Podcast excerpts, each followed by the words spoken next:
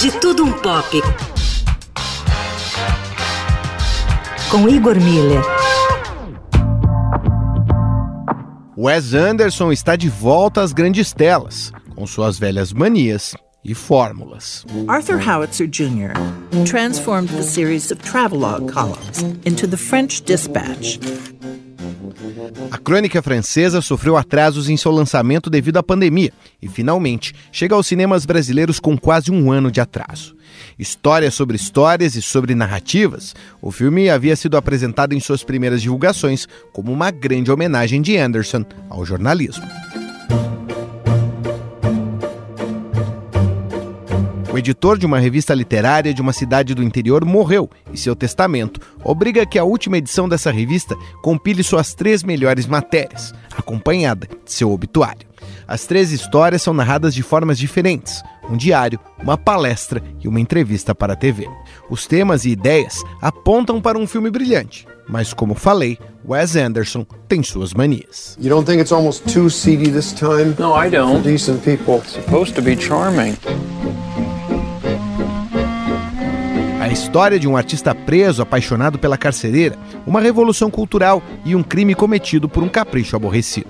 Todos os temas remetem a uma juventude idealizada por uma cultura de pequenos gênios de subúrbios que leem clássicos malditos e assistem com a mesma voracidade desenhos, documentários da TV pública e filmes europeus.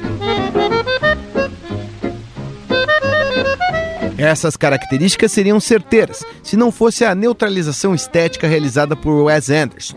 Tudo é bonito, dotado de virtuosidade técnica e senso artístico. Há um ponto em que tudo passa e nada muda. Nenhum ponto na trama parece fazer diferença. Você só é brutalmente mais inteligente que os outros, e essa superioridade não muda nada na vida de ninguém, nem na sua. Just try to make it sound like you wrote it that way on purpose.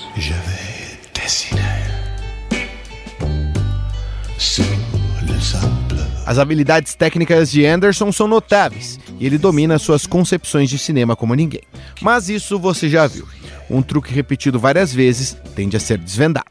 Os personagens são tipos idealizados de uma espécie de visão de mundo imutável, que o diretor disfarça com o niilismo de que as coisas são assim mesmo. Só cabe aos dotados artisticamente embelezar esse mundo entediado.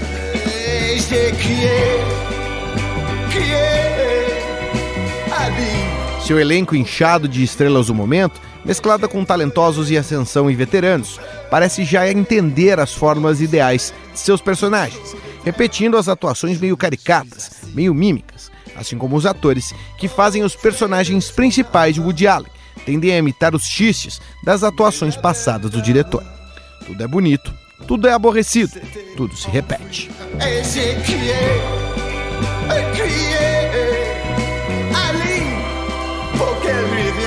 Os trabalhos técnicos de Macer Bias e Igor Miller falando um pouco de tudo, eu reclamei, mas eu vou no cinema de novo. De tudo um papo. Para fim de tarde, é o Dourado. Que se tu visage, comment